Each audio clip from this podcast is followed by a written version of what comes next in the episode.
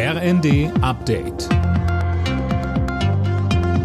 Stündlich neu. Auf den Punkt informiert. Ich bin Finn Riebesell.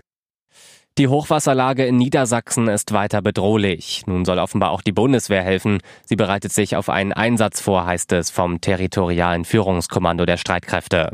Laura König berichtet. Da geht es unter anderem um den Schutz der Deiche. Wenn sie zu brechen drohen, sollen Bundeswehrhubschrauber Behälter mit Baumaterial abwerfen, um das Ganze zu stabilisieren.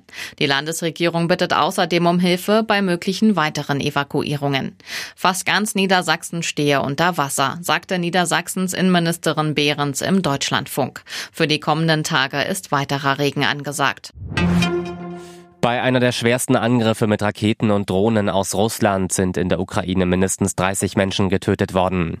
Mehr als 160 wurden verletzt. Nach Angaben des ukrainischen Präsidenten Zelensky wurden mehr als 150 Geschosse aus Russland abgefeuert. Ein Großteil habe die Luftwaffe zerstören können. Jobverweigerern das Bürgergeld drastisch kürzen. Für dieses Vorhaben bekommt SPD-Arbeitsminister Heil nun massiv Kritik aus den eigenen Reihen und auch von den Grünen im Kasten. Ja, der grünen Sozialexperte Audretsch etwa warnt im Spiegel davor zu überziehen. Das Bundesverfassungsgericht habe zu Sanktionen geurteilt und strenge Vorgaben für Kürzungen gemacht, sagt er. Und der SPD-Mann von Malotki meint im Spiegel, es sei nicht hinnehmbar, dass Menschen in unserem Land über zwei Monate keinerlei Mittel zur Existenzsicherung haben. Von Union und FDP gab es bereits Zuspruch für Heils Vorhaben. Andreas Wellinger hat das Auftaktspringen der Vier-Schanzentournee gewonnen.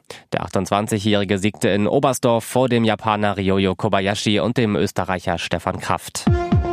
Alle Nachrichten auf rnd.de